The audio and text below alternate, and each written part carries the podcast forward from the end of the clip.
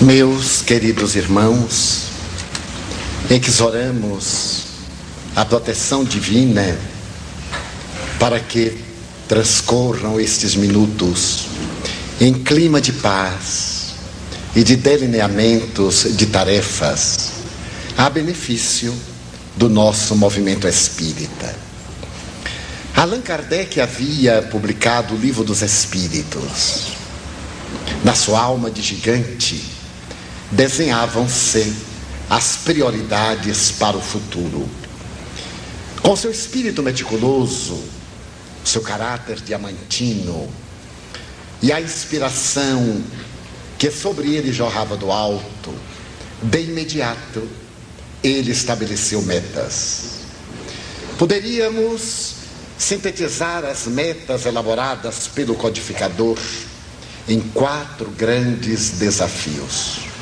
O primeiro deles, consolidar a doutrina.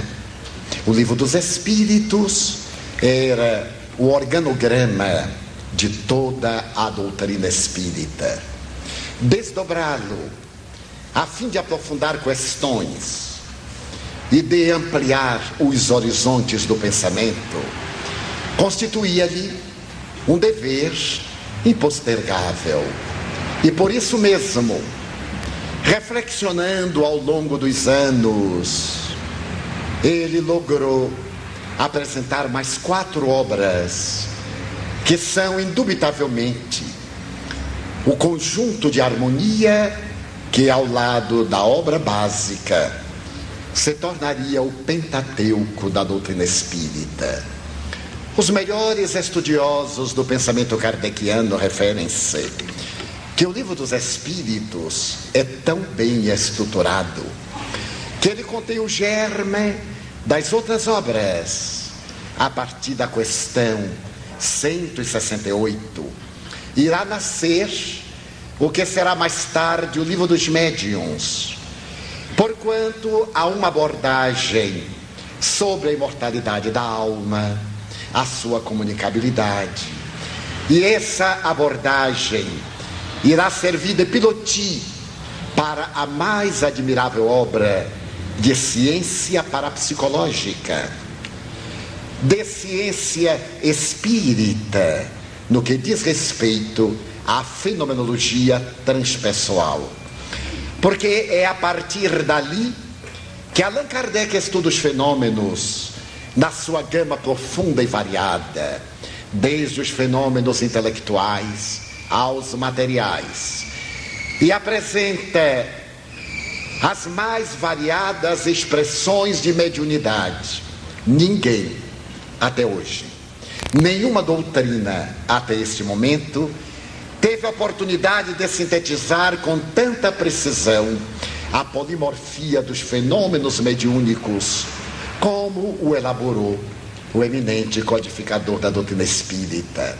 Nessa obra, Allan Kardec apresenta-se como o grande psicoterapeuta da humanidade, porque vai abordar um dos maiores desafios do pensamento contemporâneo, a epidemia da obsessão. Vivemos a época em que as obsessões tornaram-se uma epidemia que assusta pela sua variedade, pela sua sutileza e pela sua intensidade fazendo o organismo social apresentar-se enfermo e a criatura totalmente desorientada. Mas ao analisar a grande problemática, ele não se detém na descoberta do problema que é dos mais graves. Apresenta a terapia libertadora através da presença abençoada de Jesus Cristo e dos postulados eminentemente cristãos. A paciência. Diz ele no capítulo 23, quando aborda as obsessões na obra referida. A ação da caridade, o amor, a perseverança, porque são os elementos que se aurem em o Evangelho como os antídotos para o grande mal degenerativo, cujas raízes estão em nossa conduta próxima ou remota, que foi reprochável.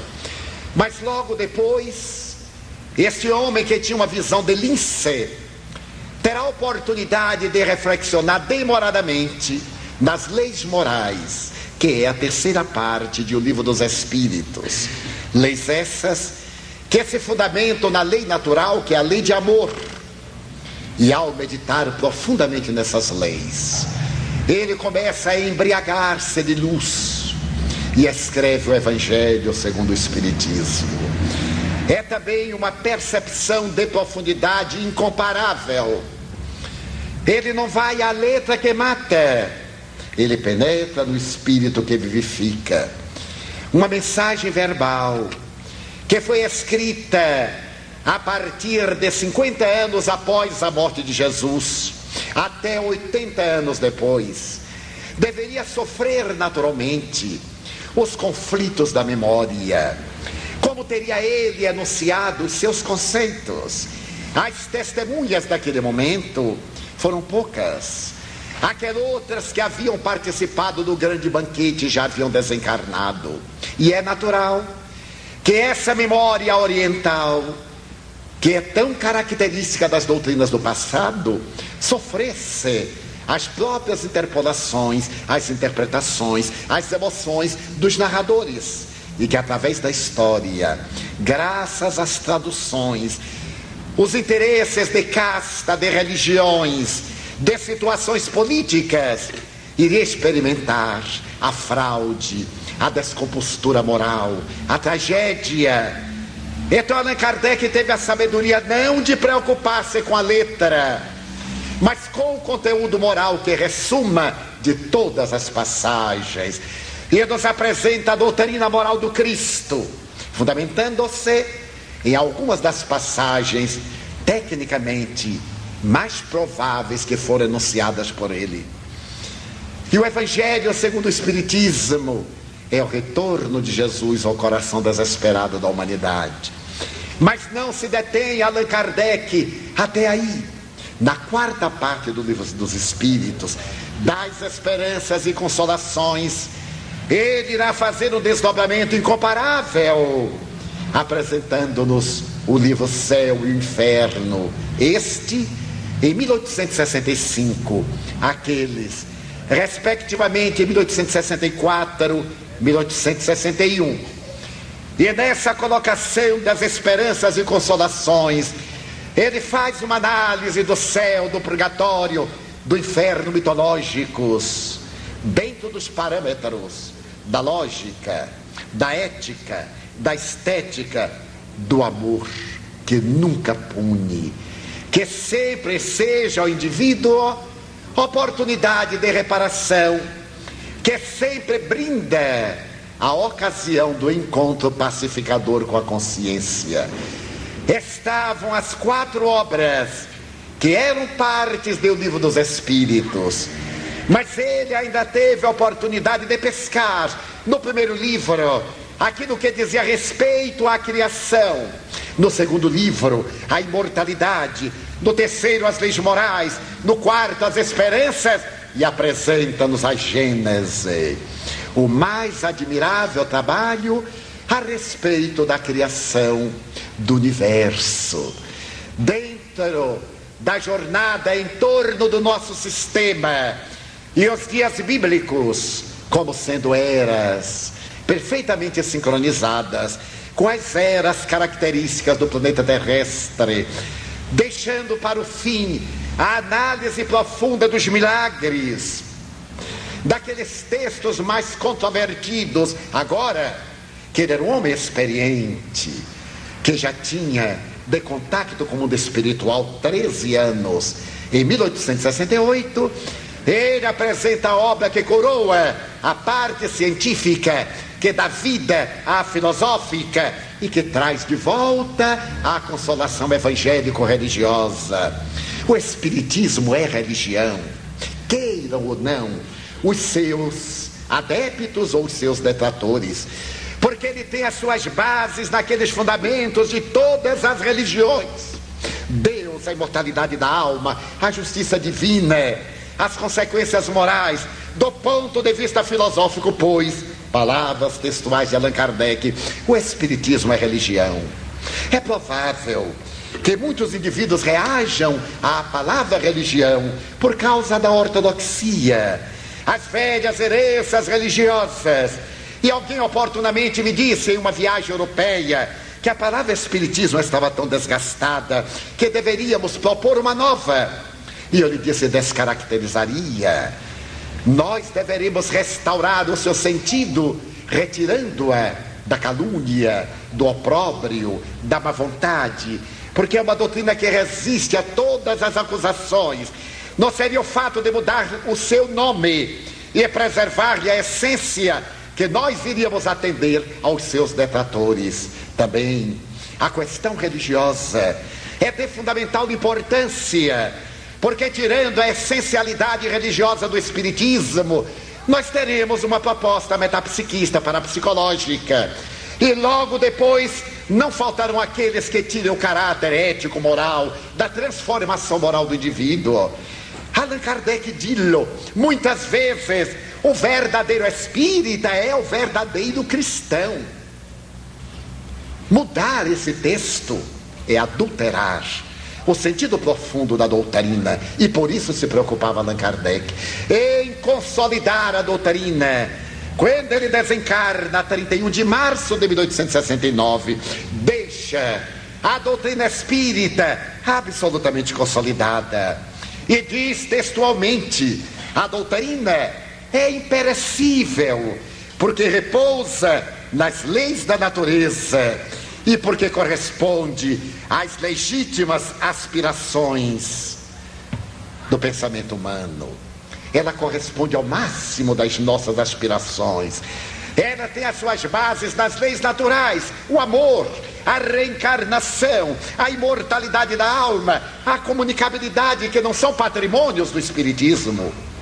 O Espiritismo codificou esses elementos psicológicos, esses elementos antropológicos, esses elementos da ciência, dando-lhes uma ética comportamental e uma estrutura doutrinária. Foi a primeira preocupação do codificador. A segunda era essencial a elaboração de uma revista que ele publica a 1 de janeiro de 1858, apenas oito meses depois de publicado o Livro dos Espíritos. Porque a revista, para que ela tivesse o alcance de levar a mensagem às pessoas que habitualmente se detêm na consulta dos periódicos, e ele tivesse campo de esclarecer as dúvidas de enfrentar os acirrados combates. A revista Espírita apresenta-nos Allan Kardec como verdadeiro protótipo do jornalista espírita. Ele jamais atacará em qualquer possibilidade pessoas ou instituições. Como é muito comum hoje na imprensa marrom atacar-se indivíduos e entidades, o que é uma grande covardia moral. Nós temos o direito de discrepar das ideias, mas respeitar os indivíduos que as esposam, especialmente se nós nos apresentamos como espiritistas. Nós pecamos no dos deveres essenciais respeito à dignidade alheia. O nosso debate é ideológico. Porque então nós teríamos que investir e desferir as nossas armas contra o inimigo comum, diz Allan Kardec. A impiedade, a incredulidade, não conta indivíduos nem instituições. E o nosso adversário da criatura, em qualquer departamento, é o materialismo. Pelo que nos oferece de degradação, de falta de futuro, de destruição dos valores éticos, também é Allan Kardec. A revista espírita é um exemplo da nobreza deste homem que, perseguido, anatematizado, ele sempre defendia a causa, mas não tinha nenhuma preocupação de defender-se, porque os seus valores éticos falavam por ele. Não é necessário que alguém diga eu sou bom, eu sou nobre. Ele exterioriza esses sentimentos de bondade e de nobreza, e nós é que os conhecemos. Eles defenderão os ideais que esposam, fundamentando-se nos princípios éticos nas linhas consolidadas da experiência científica e nas respostas filosóficas.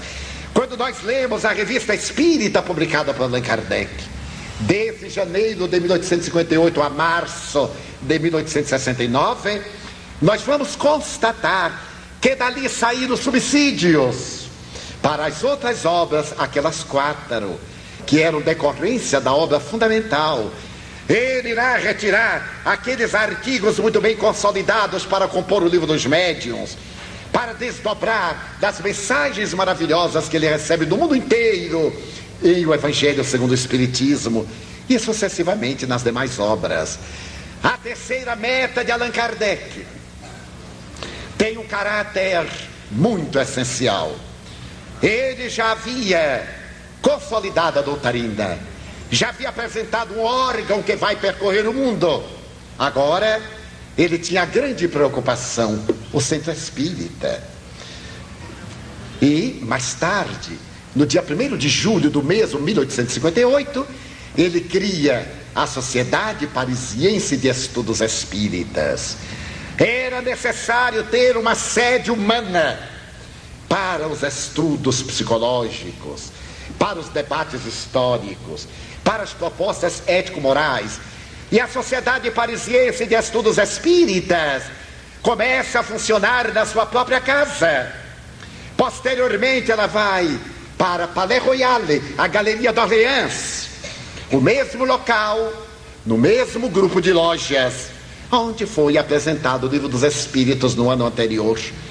Allan Kardec, ao criar a primeira sociedade espírita, experimenta, ele dirá os suores e as lágrimas, terá que enfrentar a intolerância, os bastiões da perversidade, porque o centro espírita representa a célula fundamental, humana, de onde nascerá o movimento. São coisas totalmente diversas. A doutrina e o movimento. A doutrina é a ideia, é a mensagem consolidada. O movimento somos nós, frágeis, que de, temos defecções a cada momento, que mudamos de opinião conforme nós mudamos de emoção, que ainda estamos percorrendo as estradas dos interesses imediatos apaixonados que ainda queremos transformar o Espiritismo numa seita para resolver os problemas que nos dizem respeito. O centro espírita é o bastião de segurança, é o forte, colocado na terra desértica para poder servir de fronteira entre a ignorância e o esclarecimento. E qual seria a quarta meta de Allan Kardec? As viagens para divulgar a doutrina e ele realiza a primeira em setembro de 1860, a sua querida cidade de Lyon. Havia saído dali fazia 40 anos. Ele saiu de Lyon em 1820 e agora retornava em uma viagem de divulgação. E é comovedora essa primeira experiência do eminente codificador.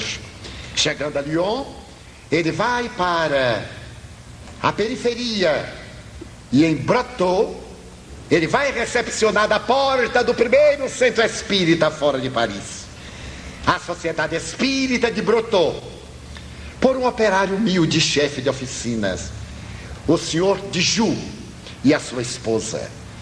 Ali está o homem que, criando uma instituição espírita, será o protótipo das instituições do futuro.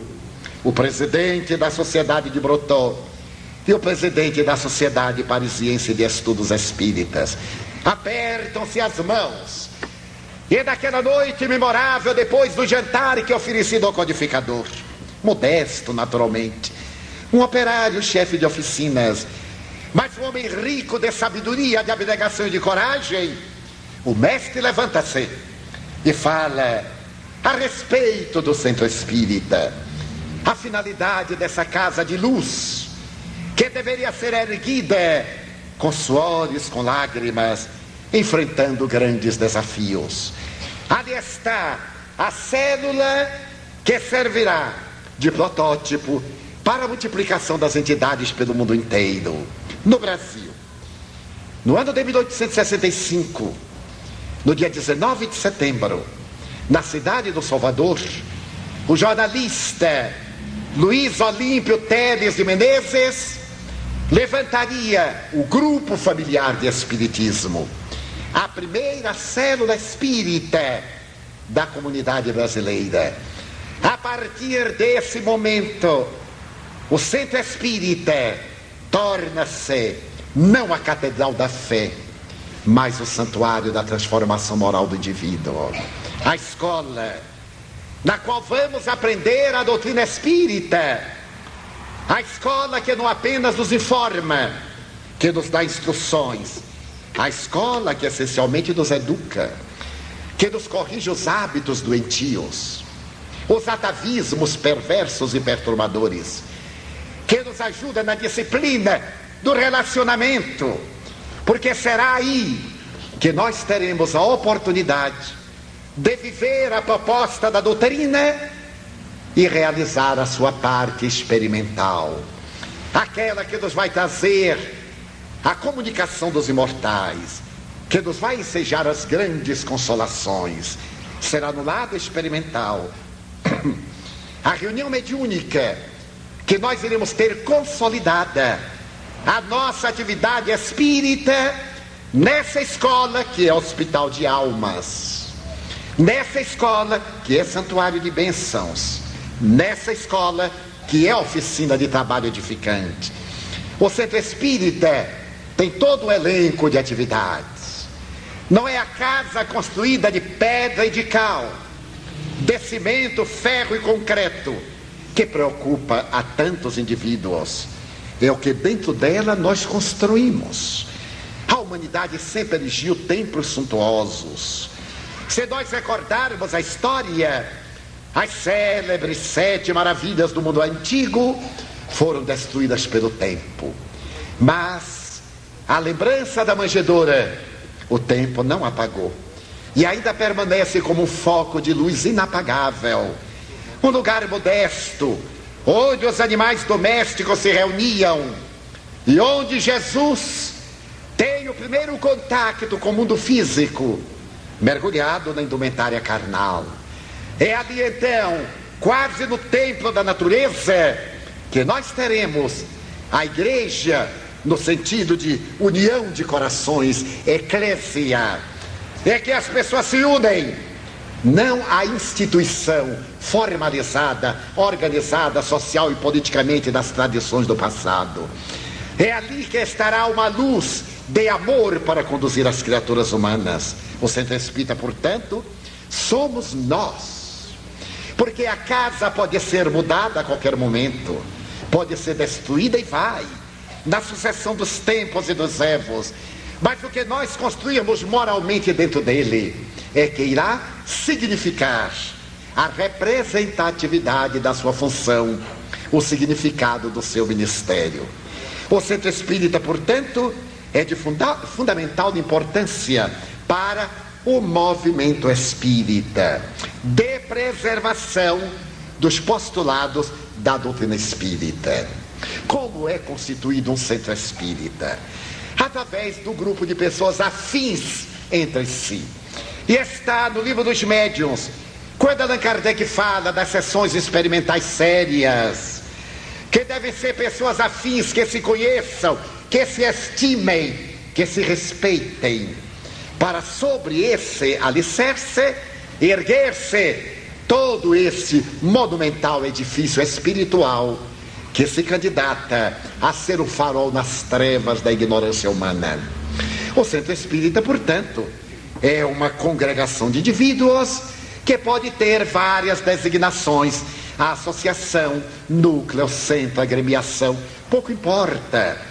E todos eles reunidos, federação, confederação, união, são, são secundárias as palavras, mas nele deve haver um grupo de pessoas que vão eleger aqueles mais responsáveis para, diante das leis do país no qual se instala, responder às exigências que diz respeito aos deveres humanos perante a coletividade. Infelizmente, no entanto, à medida que as ideias se expandem, o que elas adquirem superfície perdem profundidade.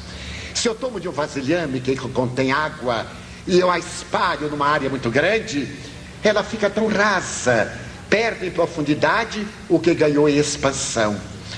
E o centro espírita vem a pouco e pouco perdendo em qualidade o que ganha em número, porque passaram a ser agrupamentos de pessoas em torno de mediunidades, de pessoas desequipadas em torno de médiums que aparecem com a faculdade ostensiva e totalmente perturbada e perturbadora.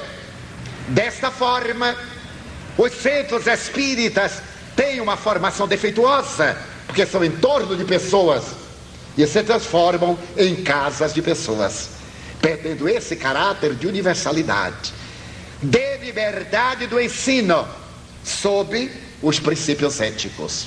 E que acontece? Jesus o disse: aqueles que ficam em torno de um principiante, que são principiantes, constituem cegos, conduzindo cegos. Não são em realidade centros espíritas, são núcleos mediunistas. Porquanto não aderem ao movimento da unificação, porque os espíritos ignorantes que se manifestam presunçosos e que desejam manter na ignorância aquelas pessoas ingênuas, dizem que não é necessário estudar, porque eles são responsáveis por nós, o que é um grande crime ético. Ninguém é responsável por outrem. Nós somos responsáveis pelos nossos atos. E estudar é uma necessidade impostergável proposta pelo Espiritismo.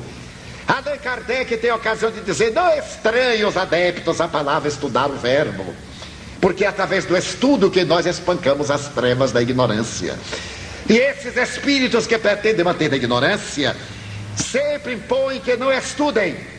Aliás, é a velha técnica das ditaduras manter a ignorância para governar. Em um país civilizado, o voto é digno. Em um país politicamente atrasado, o voto é comprado. E os governos são injustos e arbitrários. Daí esses espíritos ditatoriais, pela sua ignorância e primarismo, sempre impõem os seus caprichos. E a primeira característica negativa deles é a empáfia.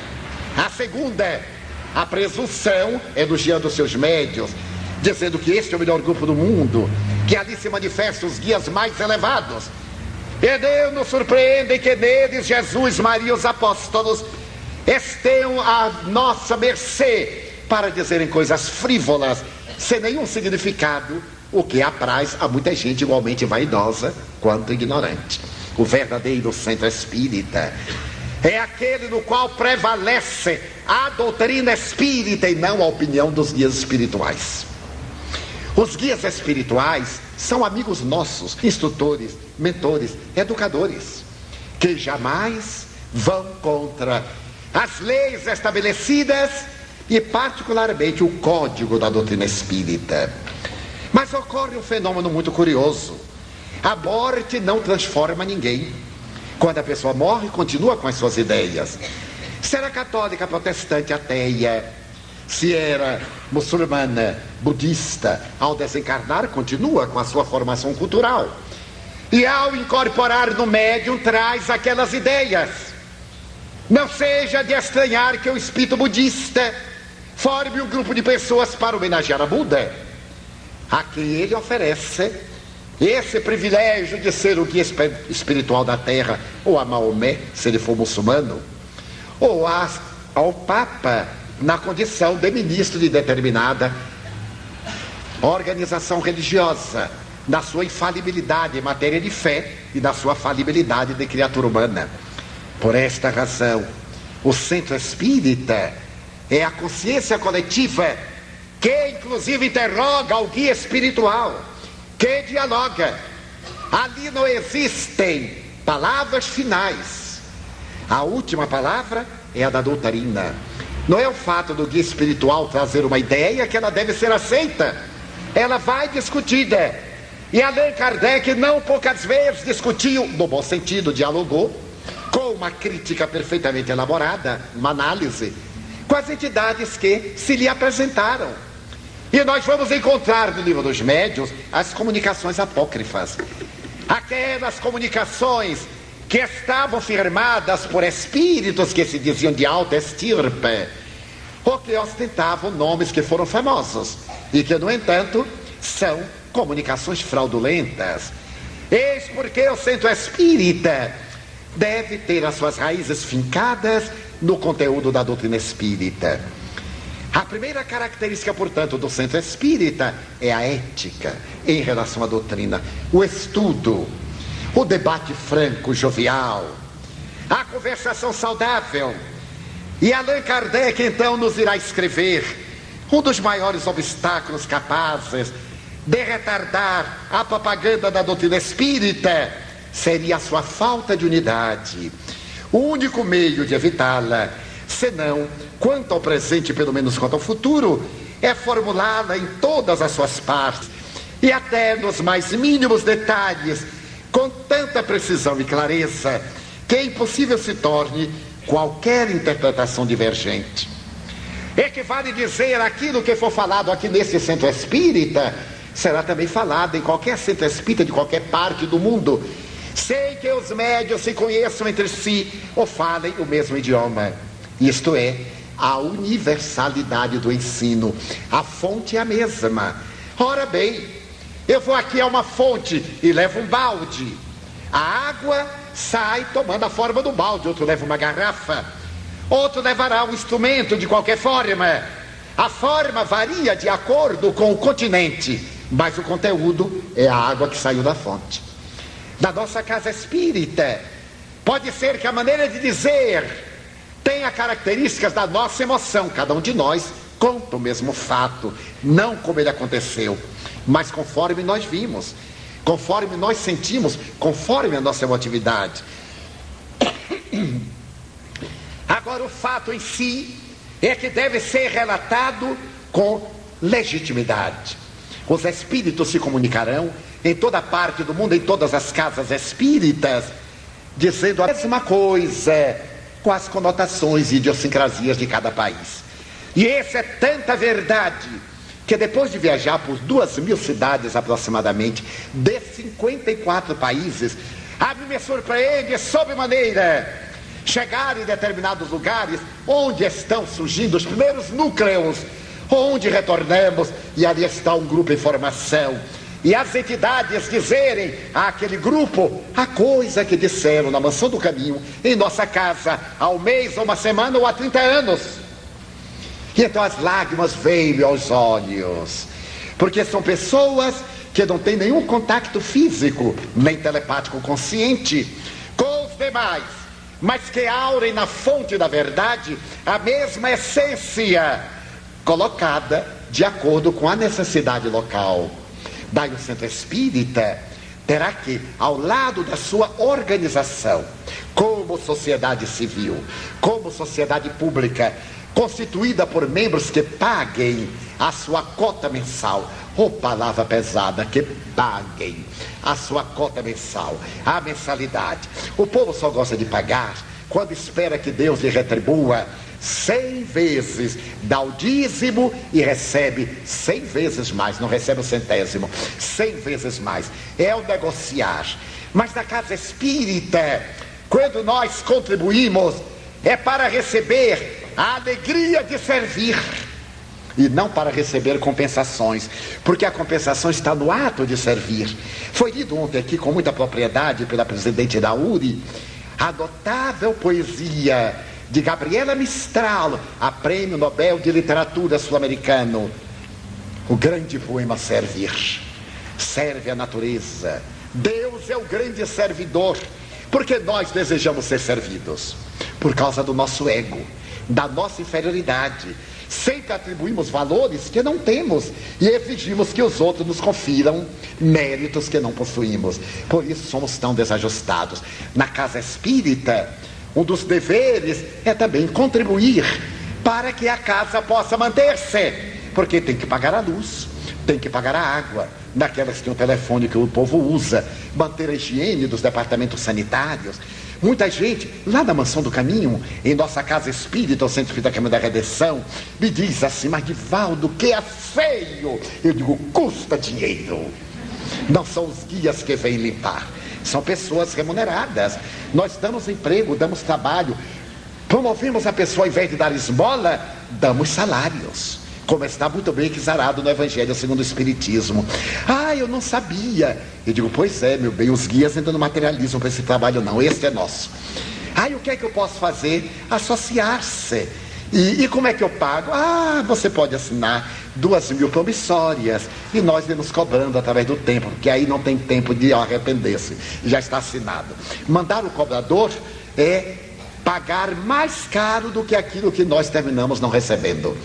Então hoje está tão elegante, tudo é comprado com promissória, tudo é comprado com cheque pré-datado, data aí um talão de cheque, deixa, todo mês nós cobramos um, data, etc. Então o centro espírita tem esses deveres sociais, mas tem a sua parte educacional. A parte educacional é a programática.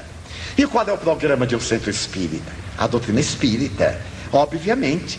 Ele comporta outras atividades, como por exemplo a educação de adultos.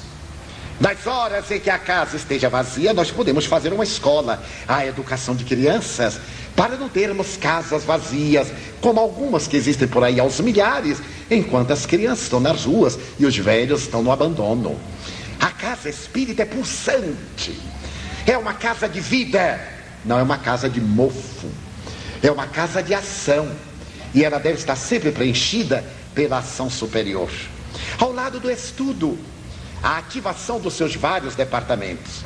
O departamento de estudo, o departamento doutrinário, abrange as sessões de divulgação, as palestras, as conferências, os seminários, os grupos de estudo, a evangelização infanto-juvenil e a parte experimental, as reuniões, as reuniões mediúnicas, aquelas de socorro, o atendimento fraterno de salutar importância para aqueles que acorrem à casa espírita.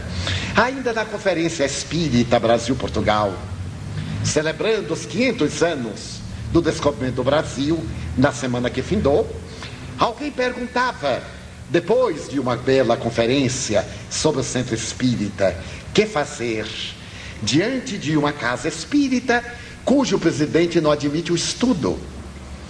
E a pessoa ficou tímida para responder. Digo, você dá licença responder? Ele respondeu, demite. Ele é presidente porque foi eleito. Não, ele é o dono da casa, a gente deixa de frequentar, porque ele é o dono da casa. E na casa dele ele faz o que ele quer, é justo, não é o centro espírita. É a casa dele onde vão visitas submeter-se aos seus caprichos, às suas paixões, às suas tarefas antidoutrinárias. Como nós já temos consciência, não frequentamos mais. E outra, e do centro espírita que não permite a evangelização infanto-juvenil, eu digo, tenha paciência que o presidente vai morrer. É só ter paciência, ele vai morrer. E, porque todos nós somos morríveis, somos mortais. E o rapaz me dizia, mas Divaldo, ele não permite que nós. Eu perguntei quantos aninhos ele tem? 70. Eu digo, meu Deus, já passou de morrer. Aí eu me lembrei que eu estava também nessa faixa. E disse assim: não, Deus é muito misericordioso, mas vai tirá-lo antes de mim, é claro, para que a juventude possa dirigir. O centro espírita é um lugar de dignificação da criatura humana.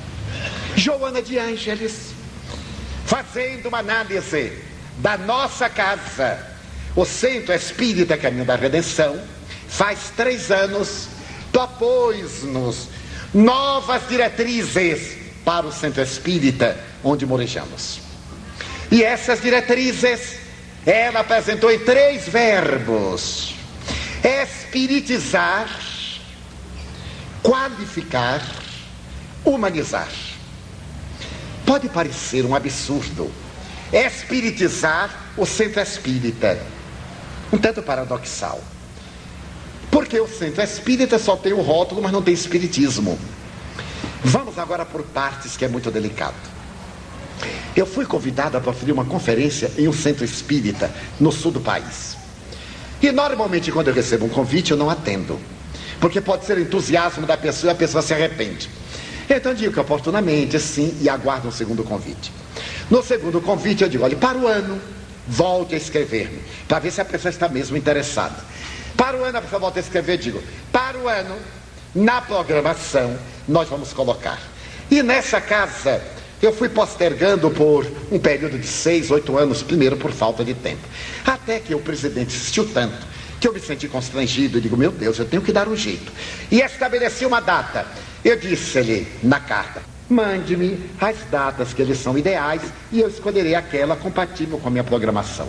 Estabelecemos por seis meses, correspondemos-nos e tudo foi muito bem. Chegou o dia, eu cheguei à cidade e fui uma bela instituição, um edifício monumental uma sala, metade desta, para as nossas necessidades de alta proporção.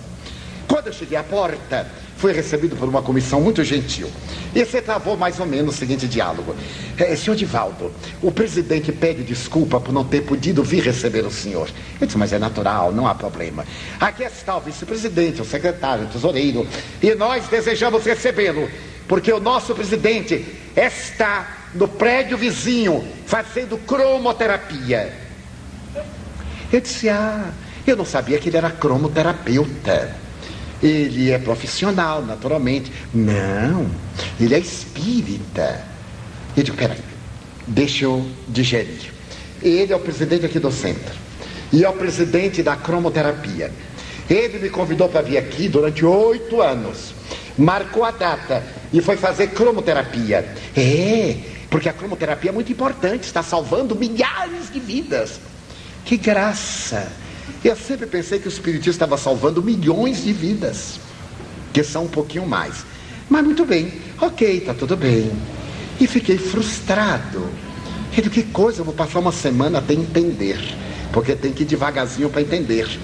Sentei-me à mesa, o auditório repleto, e eu fiquei até contente, eu digo, que bom que veio muita gente, graças a Deus. Daí a pouco veio um bilhete. A vice-presidente leu e passou meu bilhete. O bilhete dizia assim: Pedimos ao irmão Divaldo para que fale baixo, para não perturbar a cromoterapia. Eu li, eu tenho o bilhete guardado, é um documento. Eu li e disse assim: Eu não estou entendendo. Porque se eu falar baixo, ninguém vai ouvir. A moça me disse, mas tem o microfone. E digo, mas eu tenho que falar muito baixo. Que não perturbe. Agora eu não posso falar baixo. Por quê? Porque eu tenho a voz colocada num tom alto. Eu sou do tempo que não tinha microfone. Era na garganta. A gente chegava aqui neste lindo Paraná, os microfones apitavam mais do que transmitiam a voz. Eu tirava o microfone e falava. Então eu impostei a voz em tom alto. Se eu abaixar, eu fico rouco. Mas e como é que faz? Eu digo, não tem palestra. Mas meu irmão, eu digo, porque a palestra não é importante. E o que é que esse povo está fazendo aqui? Aí é que eu desmaiei. Ah, eles estão esperando os que estão lá saírem. De forma que a palestra é para entreter. E à medida que forem saindo, eles vão para a cromoterapia. Eu disse também, eu não vou deixar. Se eu começar a falar, eu vou pedir que feche a porta. Não sai daqui nem morto. Porque eu tenho um tema. E tenho naturalmente a proposta, a discussão e a conclusão. Você sai do meio, não entendeu nada. Como é que vai fazer a cromoterapia? Mas, irmão Divaldo, eu digo, não há problema. Eu pensei que se tratava de uma casa espírita. Com muita tranquilidade eu disse. Mas é, eu digo não, é rotulada. Porque eu estou vendo ali o livro dos Espíritos. Se você me mostrar esta palavra naquele livro, eu vou ser cromoterapeuta a partir de amanhã. E lhe vou falar com toda honestidade. Tudo isso é muito relativo. Porque nós espíritas acreditamos na lei de causa e efeito proposta por Allan Kardec. E eu não posso admitir que uma terapia de cores mude o meu destino se eu tenho um processo degenerativo de natureza kármica. Ela é terapia, mas ela não é solução. A solução está na transformação moral do indivíduo. O indivíduo pode mudar de doença, mas ele terá que cumprir a sua tarefa de dívidas, ou as leis são injustas. E a lei é a mesma para todo o universo, não é para a Terra. As leis são naturais para o universo. Então nós estamos ludibriando essas pessoas. E eu vou pedir licença para não falar, porque senão eu vou esclarecer.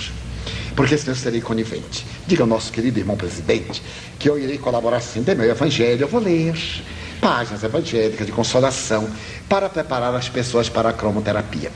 Será esta a imagem de um centro espírita? Em absoluto. O centro espírita não tem que se envolver com nenhuma terapia alternativa. É até um desrespeito. Porque o cromoterapeuta é alguém que estudou. Ele tem a sua clínica. E o centro espírita não se pode transformar numa clínica alternativa. É um lugar de transformação moral do indivíduo, onde se viaja ao cerne do problema para arrancá-lo. Isto é fraude. Porque o indivíduo lê três ou quatro livros que qualquer um pode ler e fazer a sua autocromoterapia. Que transformar o centro espírita em uma clínica vão pessoas que estão aturdidas. Qualquer coisa esdrúxula que nós anunciamos no jornal, haverá uma massa incontável que adere por necessidade de pedir socorro. Mas o Espiritismo não ilude, não mente, nem posterga ação, porque ele é herança de Jesus. E Jesus, com todo amor, dizia a verdade, sendo o nosso falar sim, sim, não, não, conforme ele o fazia. Não iremos dizer de uma forma grotesca ou agressiva, mas iremos dizer de uma forma verdadeira. É melhor às vezes perder um amigo agora porque não conivimos e o termos depois, do que apoiarmos e o perdermos por definitivo quando ele notar a nossa fraude. Então Joana de Anjos manda espiritizar. Eu tenho ido a instituições espíritas e eu pergunto, Ampassan, ah, você pode me prestar o livro dos espíritos e fazer uma consulta? Não tem. E eu faço de propósito, como eu não vi, eu aí faço o teste. Ah, eu queria dar uma olhadinha em uma pergunta que eu me lembrei. Ah, nós ainda não temos. Eu digo, há quanto tempo funciona? Há 16 anos. Eu digo, eu vou dar de presente toda a coleção. Quero anotar o endereço. Não tem o livro dos espíritos. E é uma casa espírita. Vamos então considerar as outras religiões. Quando nós vamos à igreja católica, nós vemos toda uma composição típica da igreja católica. São coerentes. Quando nós vamos a um templo protestante, nós vemos a Bíblia com destaque. A ausência de símbolos. Agora já estão botando uma cruz, já estão adaptando-se aos interesses socioeconômicos da atualidade. Já tem cruz que Lutero não admitia. Mas são agora as religiões eletrônicas. Mas ali está a Bíblia. Se nós vamos a uma sinagoga, lá está a Torá. Se nós vamos a um templo de qualquer denominação, nós encontramos as características. Vamos a uma casa espírita e não encontramos as obras espíritas. Eu tenho ouvido orador em casas espíritas apresentarem temas maravilhosos, mas que não são nada espíritas. Temas que eles podem narrar no Rotary, na maçonaria, no Lions, em uma reunião social. Na casa espírita pode-se abordar qualquer tema à luz do Espiritismo. Fazer as conotações espíritas. Aconteceu uma tragédia na cidade, vamos examiná-la à luz do Espiritismo. Está no momento da clonagem, vamos falar sobre clonagem à luz da doutrina espírita. Está no momento da corrupção, vamos falar sobre corrupção e a terapia espírita.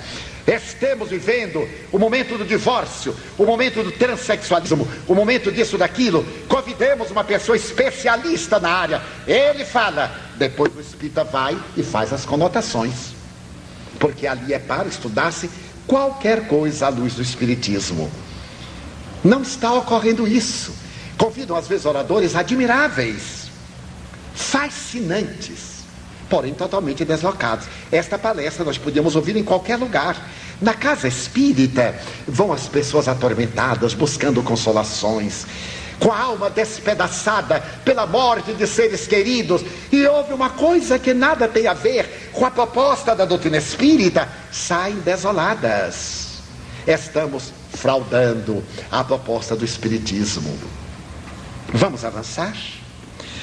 Temos visto congressos espíritas. Não é crítica, é análise. Onde se fazem abordagem. Terapia pela dança. Mas é uma maravilha. Mas não no congresso espírita. Vamos fazer isso num congresso de yoga, que nós respeitamos muito, ou num congresso de psicoterapia. Então bota para dançar, bota metal, bota cristal. Mas não no congresso espírita, a terapia pela dança Ah, porque os nossos irmãos estão doentes. Mas vamos falar das causas das doenças. Causas anteriores das aflições. Causas atuais das aflições. Porque a terapia da dança nós podemos encontrar em qualquer setor do mundo social respeitável e nobre. Quando nós vamos à casa espírita, esperamos encontrar a proposta espírita. Meus amigos, cheguei certo dia a um país, convidado, porque o representante de uma instituição reconhecida pela Unesco, teve notícias de mim e convidou-me para ir falar no seu país, através de uma carta que eu tive necessidade de tradutor, e levava o meu tradutor para o inglês, já que o país era de fala anglo-saxônica. E ali chegando, o cavalheiro me disse: Senhor Divaldo, nós iremos falar no nosso idioma. E contratamos uma pessoa para substituir o seu tradutor ao inglês, porque nem todos aqui falam inglês. Eu disse, ah, fico muito satisfeito. Mas eu gostaria de antes um diálogo com o tradutor para ouvir a música da língua e para poder saber como é que é a formação gramatical da língua, para ver como formularei as palavras, como formarei os conceitos das frases. E o Senhor tinha vivido no Brasil, um pastor protestante que falava nove idiomas e que viveu aqui no Paraná, da fronteira com São Paulo. Um senhor simpático, como todo homem de 70 anos, muito simpático, muito agradável. Dialogamos demoradamente. E eu disse: Vamos fazer um teste. Eu direi a frase, vai dizendo, para eu pegar a música. Ele me explicou que naquele idioma o verbo era colocado antes do sujeito, tinha declinações e tal. Eu tentei, tentei entender e dialogamos. Quando chegaram dez minutos antes, o meu anfitrião disse, Edivaldo, o senhor vai abordar que tema? Eu disse, olha, o senhor pode me dar uma sugestão, mas seja qual for o tema, eu irei abordá-lo à luz do Espiritismo. Como o senhor sabe, eu irei a qualquer lugar. Porém, espírita que sou, vou falar da doutrina que esposo. E nós acertamos isto por carta. Seu Edivaldo, eu queria lhe pedir um favor. Pois não. O senhor poderia abordar sem dizer o nome? Ele disse, não podia porque seria indignidade da minha parte, não é? Eu ia vender um produto sem dizer que produto era. Eu acho que isso é uma fraude. Isso com tradutor, né? Porque o homem fala um idioma anglo-saxônico. Ele disse, mas senhor Divaldo, é que aqui ninguém acredita nisso. Eu disse, melhor razão para eu apresentar. Porque eles nunca tiveram oportunidade de saber o que é. Não, mas é que nós somos de formação protestante da linha tal. O senhor não deveria ter me convidado. Mas não há problema. Nós cancelamos a conferência. Mas, senhor Divaldo, isso aqui é uma organização da Unesco. Todos eles são convidados e pagaram. Não me diga, pagaram. Você vai proferir amanhã um seminário e tudo isso custa, custa 250 dólares por cabeça. Eu digo assim, deixa eu me sentar um pouco. Aí eu me sentei para respirar três vezes. E disse, ah, mas é, que, é porque nós somos uma organização filantrópica, etc, etc. Eu disse, por que, que o senhor me convidou? Ah, porque eu tive excelentes informações do senhor. Então, por favor, não bloqueie o meu caráter. Não me faça ser pusilânime atendendo aos seus desejos. Se o senhor teve boas informações de mim, é porque eu sou assim. Então eu tenho que ser autêntico. O senhor me convidou para eu trazer a minha mensagem, não na sua formulação.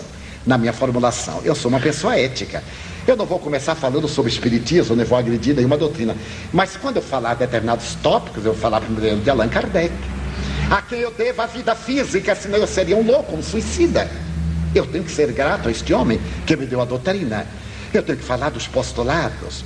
Mas, senhor Divaldo, e agora? Ele disse: não há problema, cancelamos a conferência. Mas eu não teria a covardia de, para agradar, mudar de nome ou deixar de denunciá-lo. Bem tranquilo. Ele disse: mas o senhor promete? Não prometo nada. O senhor me convidou para proferir uma conferência, para fazer um seminário, me deu os títulos. E eu farei exatamente como faria em qualquer lugar do mundo. Ai, já não podia correr, oito horas, fomos. E o pastor protestante, um homem de uma nobreza em comum, ele me disse o seguinte: Eu estou ganhando para traduzir o senhor. E traduzirei exatamente o que o senhor disser, mesmo que eu não concorde. Eu digo: e se o senhor traduzir errado, os espíritos me dirão. E eu emendarei na hora. Então, senhores, imaginem que clima maravilhoso. Nós fomos para a conferência e para dois dias de seminário, das nove às dezessete. Chegou a hora, Eu fiz abordagem no tema que eu poderia movimentar um pouco com a psicologia de Joana de Ângeles. Ah, eu de vez em quando olhava para o anfitrião ele estava delirando. Eu digo, ai, coitadinho, ele vai desencarnar já já. Até que chegou o momento que só a visão espírita podia equacionar. E então eu falei com muita tranquilidade assim, porque o espiritismo, uma doutrina jovem, de menos de 130 anos naquela época, de menos de 130 anos. Aliás, o Espiritismo é uma ciência. E o tradutor ficou corado como um pimentão vermelho. Mas traduzindo, traduzindo. E eu dava uma olhada e olhava a reação do povo para ver até onde eu ia. E o povo foi se abrindo e eu fui. E fui. E aí eu falei sobre Allan Kardec. E quando eu contei que Allan Kardec era francês, que tinha estado naquele país, aí eu aproveitei neste país culto, nesta maravilhosa civilização e tal. Então Allan Kardec levou esta cultura sobrevivi e o povo bateu palma de pé, o que não é muito habitual. Com tradução, sempre a palestra perde mais da metade, perde a emoção. Mas o tradutor é excelente. Então ele me disse em português assim: sobrevivemos. Eu disse: muito bem. Agora íamos entrar nas perguntas e respostas. Meus amigos, a primeira pergunta foi feita pelo meu anfitrião. Ele me perguntou: Seu Divaldo, o que, é que o senhor acha da doutrina da graça? Para quem não sabe, há um ramo das doutrinas protestantes que diz que Deus cria um grupo que faça o que eu fizer, já está salvo. Eles são agraciados, é a doutrina da graça. Deus tem capricho, ah, esses aqui eu vou salvar. Agora os de cá que se arrebentem. O que é que o senhor acha da doutrina da graça? Eu acho uma graça. Então eu expliquei que, com todo respeito, já que nós estávamos entre intelectuais, eu era o menos esclarecido, ali estavam vários PHDs, professores de psicologia, de psiquiatria, de psicanálise, psicoterapeutas, porque é uma instituição respeitabilíssima. Mas que eu não podia conceber que o Supremo, construtor do universo, tivesse dois tipos de filhos: os filhos legítimos e os filhos adotivos que ele tivesse preconceito contra estes que não foram agraciados pelo seu inefável amor, onde a perfeição? Isso talvez fosse para explicar os que são felizes, os que são desventurados. Mas há uma explicação muito mais lógica, que se chama a reencarnação. Quando eu acabei de dizer, o tradutor, fielmente. Então Joana de Anjos me disse: ele se equivocou, meu filho. Ele disse ressurreição. Repita a frase. Eu olhei para o tradutor e disse: Olha, eu não fui muito claro, eu vou repetir a frase. Então reformulei. A única maneira de entender-se a problemática das diferenças dos destinos é através da reencarnação. E Joana, novamente, ele voltou a equivocar-se. Diga por terceira vez. Eu disse: olha, algo está havendo com nossa comunicação. Eu vou repetir. E reformulei a frase. E ele estava tão fixados nas suas convicções, que sem má intenção, não era desonestidade, ele dizia por automatismo. E ele repetiu ressurreição. Eu não falo inglês tão bem como fala o nosso querido Dr. José Raul Teixeira, mas eu consigo sobreviver na língua inglesa. Então eu virei para o meu anfitrião e disse assim: O senhor me permite eu dizer a frase em inglês e o senhor fará a tradução? Ele disse: Ah, sim, muito bem. Então eu disse o inglês com sotaque pontagrossense. E falei reincarnation. Ele disse, ah, e eu também fiz, ah. E ele traduziu. E eu fiz a diferença entre ressurreição e reencarnação e tal e tal. Meus amigos, essa decisão moral sensibilizou de tal forma que nos últimos 15 anos eu sou convidado todos os anos, no mês de maio, para voltar àquela instituição para falar a respeito do Espiritismo e a fazer seminários sobre terapêuticas à luz do Espiritismo. Essas propostas que Joana Diante tem apresentado na sua célebre, célebre porque muito conhecida hoje, coleção psicológica, nós temos ali discutido com muita propriedade. E um dia eu perguntei ao senhor, por que o senhor me voltou a convidar?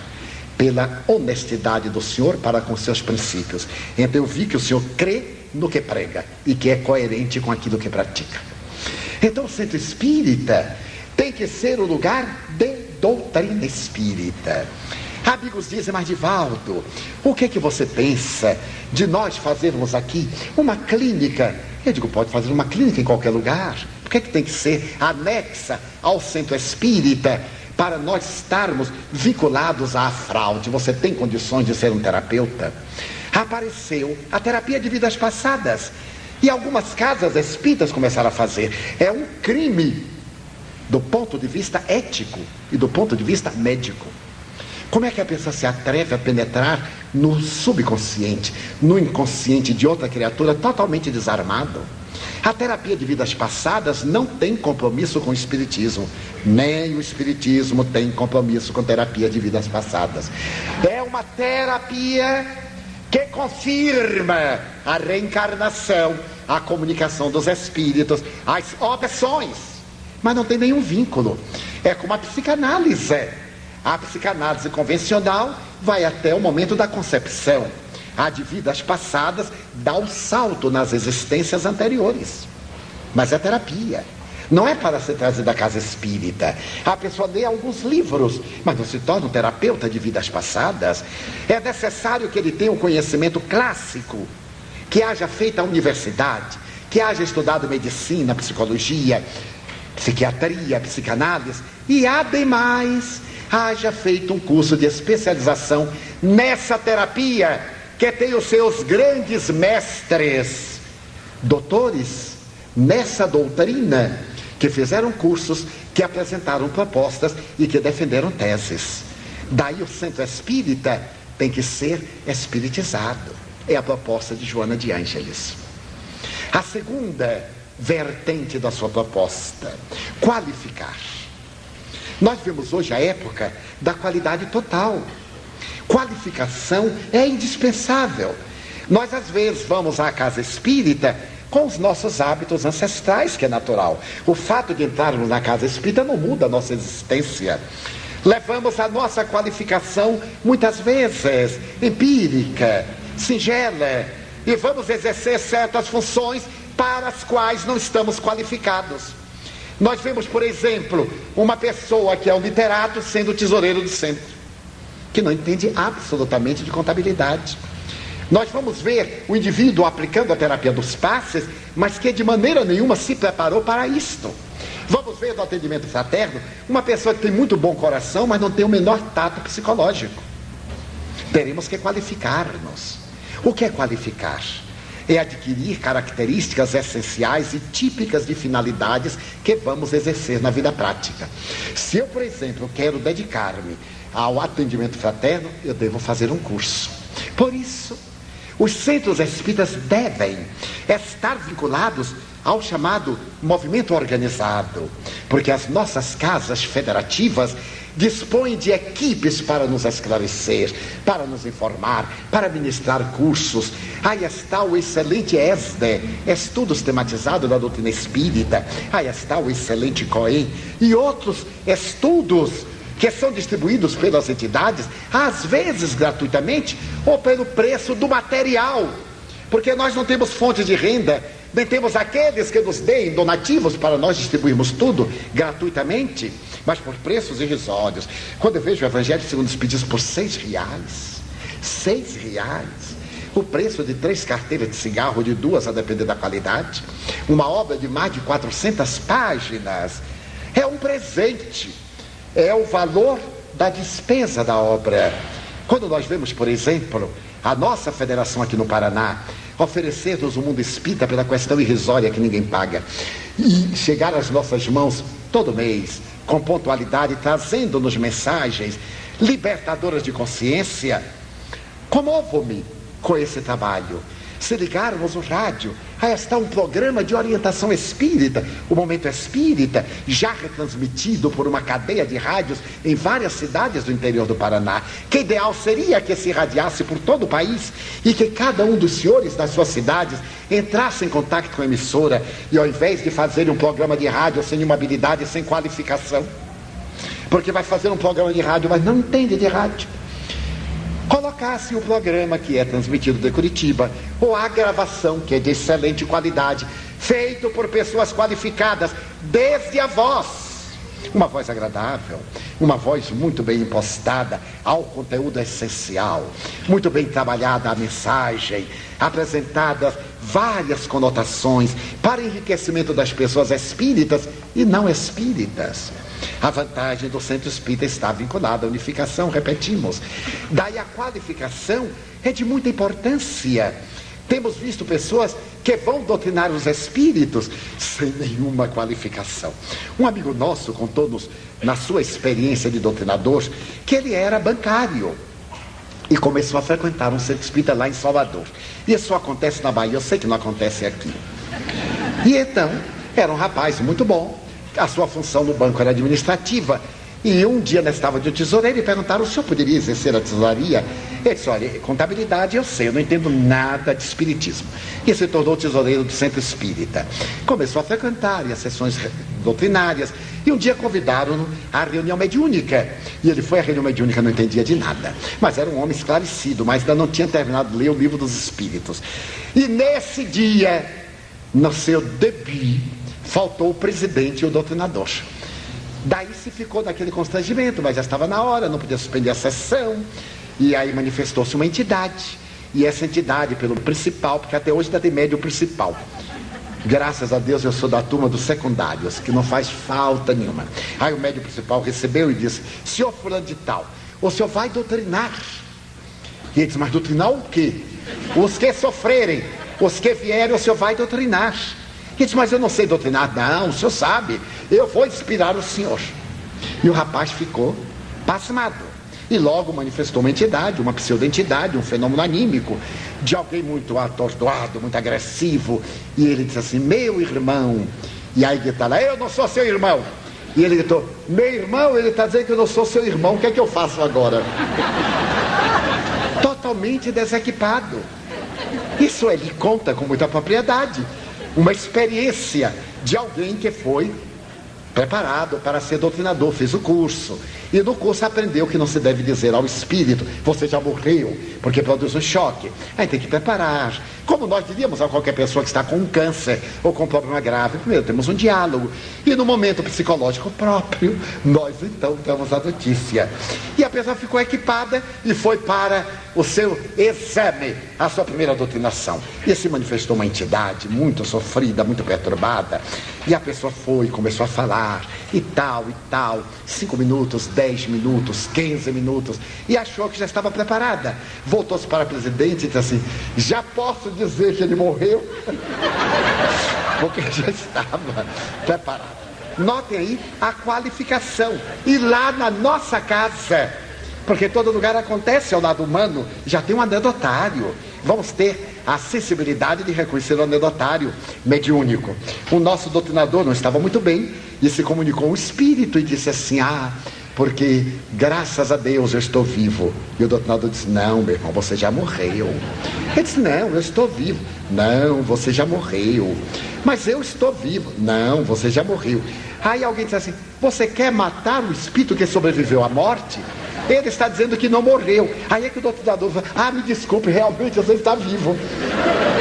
Imagine que falta de qualificação. Daí a qualificação, porque muita pessoa confunde isso com elitismo. Então os ah, mas está elitizando. Minha mãe era analfabeta. E eu dialogava com ela, conversávamos, qualificávamos lá.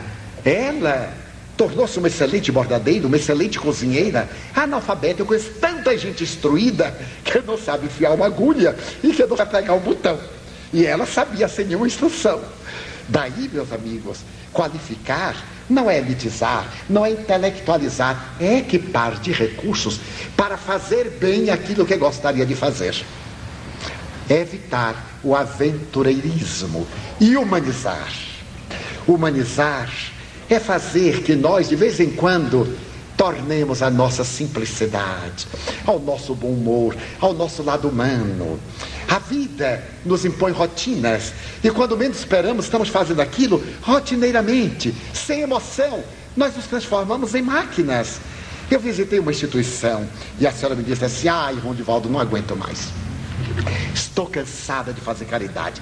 Eu não aguento mais, é tanto pobre, eu não aguento. Eu disse, minha filha, então deixe. O senhor está me mandando deixar de fazer a caridade?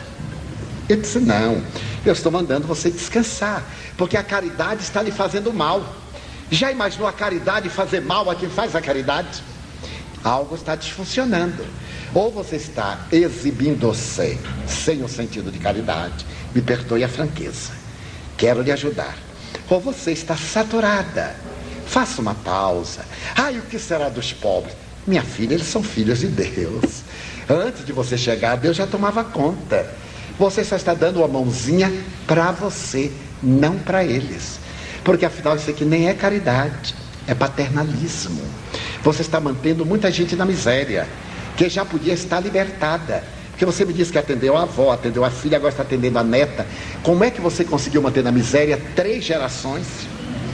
Que a avó fosse uma pobre necessitada e a filha, mas a neta tivemos que libertar da miséria de qualquer jeito, botando na escola, equipando-a, arranjando um trabalho. Não é caridade. Está lá no Evangelho transformai as vossas esmolas em salários. Então repouse um pouco. É uma rotina. Você quer abarcar um número de pessoas que você não pode abraçar. Diminua. Faça em qualidade.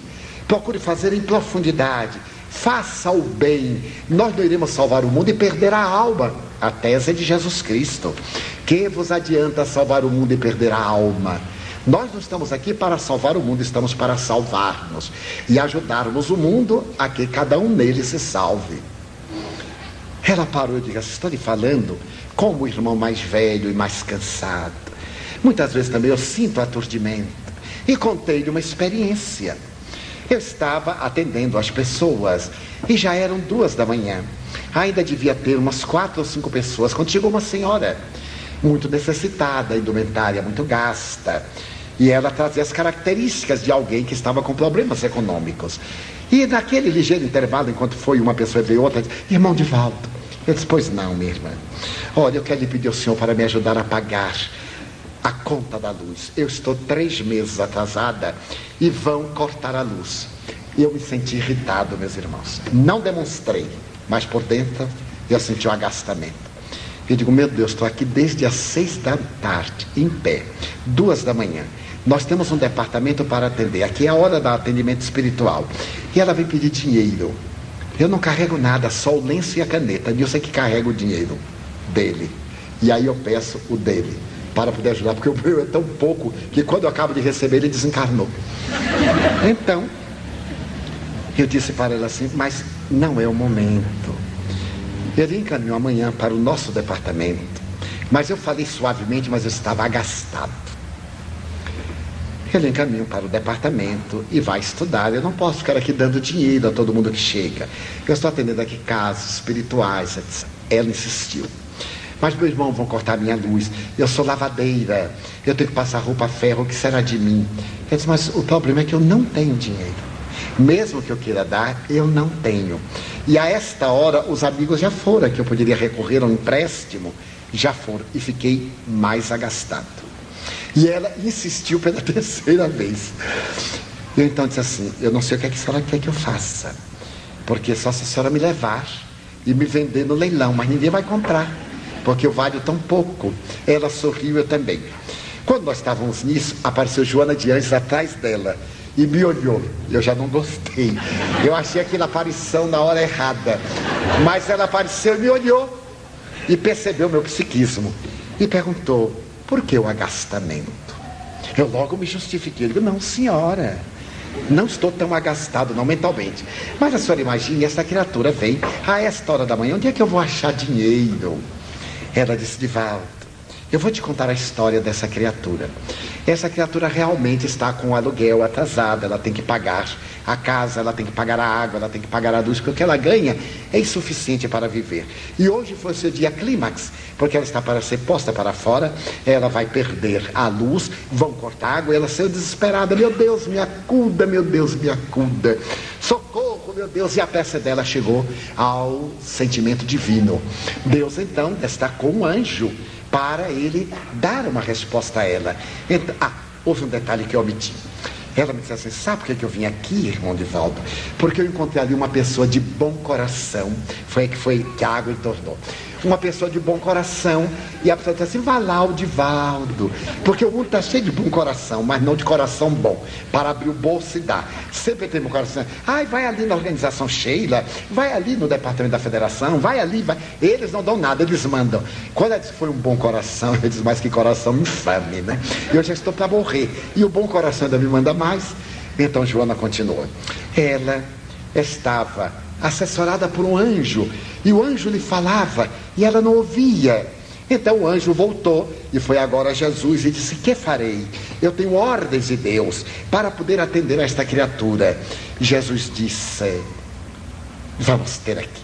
Trago-me aí o livro do reino dos céus, que tem o nome das pessoas terrestres já aqui para se salvarem. Tragam a página aonde está o nome daqueles da cidade do Salvador. E aí estava lá em cima, irmã Dulce, fulana de tal, Beltrano de tal, e Cicrano. E cá embaixo estava assim, ainda e Carrancho, Divaldo Franco. Aí Jesus passando o dedo, disse, ah, vamos dar uma mãozinha para este que está aqui muito embaixo. Manda lá para o Divaldo. Aí o anjo disse, mas ela não ouve. Arranja uma pessoa de bom coração. Você dá a intuição e a pessoa de bom coração passa para ela. Aí o anjo desceu e induziu-a a pedir a um senhor. Era um senhor de bom coração. Ela disse: O senhor pode me ajudar aqui? Olhe. Aí recebeu a intuição do anjo. Procura ali o Divaldo Franco. Vale a noite que ele está atendendo. Agora mesmo ele está atendendo. Aí ela veio, meu filho. Seu nome está lá no livro do reino dos céus. Eu disse, não diga. Eu disse, ah, minha irmã, olha que mudança. Você, você está pensando mesmo o quê? Ah, você vai pagar o aluguel, para pagar. Sente aí. E já na cabeça veio o Nilson, né? O banco. Eu digo, daqui a pouco eu lhe atendo. Mas eu digo, meu Deus, daqui a pouco são quatro da manhã até eu atender este povo. Ai, Nilson, venha cá. Aqui está a nossa irmã. Você quer ter uma conversinha com ela? Meus filhos estão acostumados assim, venha minha filha, vamos conversar. Resolveu. E a partir daí, quando um bom coração me manda, eu digo assim, isso olharam lá no livro do Reino do Céu, deixa eu atender logo, porque aí o nome vai subindo. Porque tem no Evangelho, alegrai-vos antes por terdes o vosso nome escrito no livro do Reino dos Céus. Daí, humanizar, ficarmos sempre do outro lado da linha e ficarmos felizes de estarmos deste lado, porque quem está deste lado é porque vai dar. Já imaginou a posição de quem está do outro lado? Quem está pedindo? Então nós temos que frequentemente fazermos um trabalho de reciclagem emocional, rehumanizarmos-nos, darmos um toque de humanidade. Isso me fez tanto bem, essa proposta de Joana, porque outra vez eu estava no Rio autografando livros, como a vida é uma perpétua lição. E eu estava muito cansado, cada dia no lugar, cada noite no lugar. E estava ali autografando, cheguei muito cedo. Ninguém tem culpa, eu cheguei porque quis. Mas isso era a minha justificativa. E já era uma hora da manhã e a fila enorme. Eu então perguntei a um amigo que me ajuda, nós temos um código. Eu perguntei assim, como é que está a música? E quando ele me diz assim, 4 por 8, compasso 4 por 8. Pode devagar que já está acabando. Quando ele diz 2 por 2, a fila está grande. Vai rápido, 2 por 2, 2 por 2. E eu aí comecei a assinar, assinar. O livro já vem mais ou menos encaminhado. E eu fui assinando, de repente alguém parou e disse assim: Irmão Divaldo, pelo menos olhe para mim. Eu tive um choque. Eu levantei a cabeça e disse: Muito obrigado. Que bom que você me disse isso. É, porque eu vim aqui, não foi tanto para assinatura, foi para um aperto de mão para estar mais perto do Senhor. Eu me lembrei que Joana Dias me disse, meu filho, quando pedirem para assinar, assine. Você não é artista de rádio, nem jogador de futebol, nem de teatro, nem de nada. Mas é uma oportunidade do contato humano. Porque os senhores estão aí, eu estou cá. Termina, vai todo mundo, coitado de mim, fica o abandono, as moscas. Já houve lugar que eu precisei tomar um chá e não tinha quem pedir, o povo saiu tudo correndo e eu fiquei sozinho. Aí pelo menos é um pretexto, é um contato humano, é uma convivência. Daí a função do autógrafo não é assinar coisa nenhuma, é sorrir, é contar um caso, dizer umas palavras joviais. E eu disse para ela assim, muito obrigado. Veja o que é rotina, automatismo.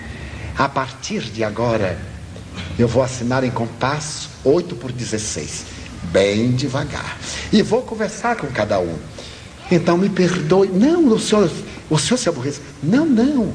Eu estou agradecendo você me ter salvado. Você me despertou porque eu, faz, eu fiz sem dar-me conta. Não é falta de atenção, mas é desconsideração. Não era de propósito, mas era um desrespeito por quem veio até mim. Quem sou eu, afinal? Só um espírito amigo em luta. E estava aparecendo desses artistas que fazem tudo para atrair o povo, e quando o povo vem, sai correndo e se esconde, que é um paradoxo. Muito obrigado. Agora um aperto de mão. Vou lhe contar um caso. A, a filha está grande, eu digo, ah, não, quando for a vez de cada um, eu conto um caso para cada um. Eu tenho caso para todo mundo.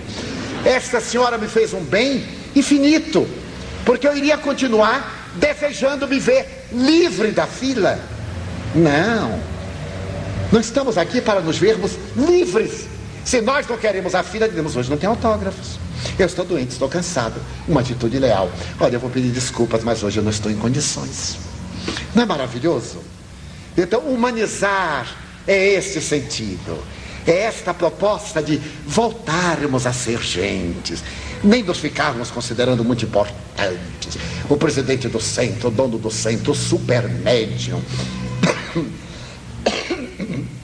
a pessoa mais formidável do século, não voltarmos às nossas origens. A simplicidade de coração, a afabilidade, a doçura, textos do Evangelho segundo o Espiritismo, a cordialidade, o bom trato. Se o doente é insistente, se o pobre é impertinente, nós estamos ali porque queremos. Não foi o pobre que pediu para nós irmos lá, nós é que nos oferecemos. Então não temos a excusa de estarmos cansados, de estarmos irritados. Eu também tenho problemas, então vá resolver seus problemas. Não os traga para a casa espírita.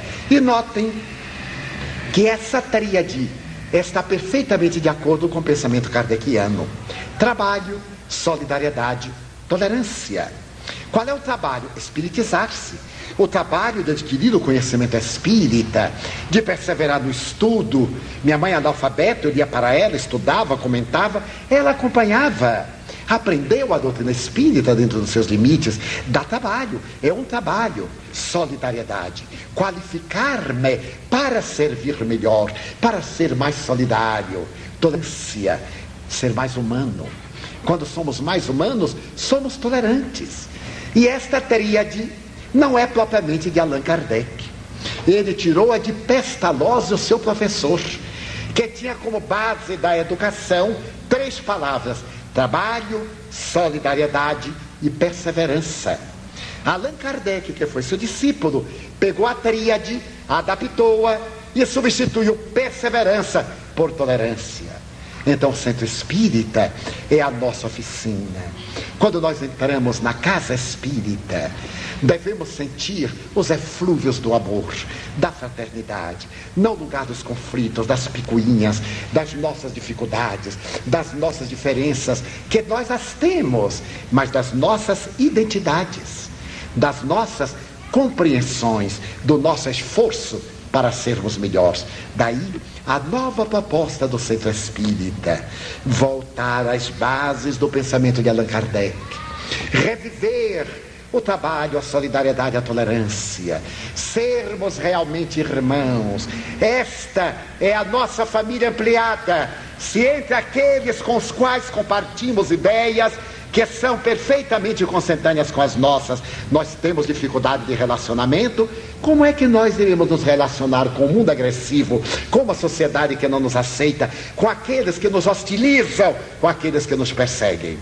Então, o centro espírita é o lugar que nós treinamos as virtudes básicas, a fé, a esperança e a caridade. Nós vamos fazer uma pequena pausa de 10 minutos e voltaremos para responder perguntas que os senhores formularão e encaminharão à mesa. Estejam à vontade.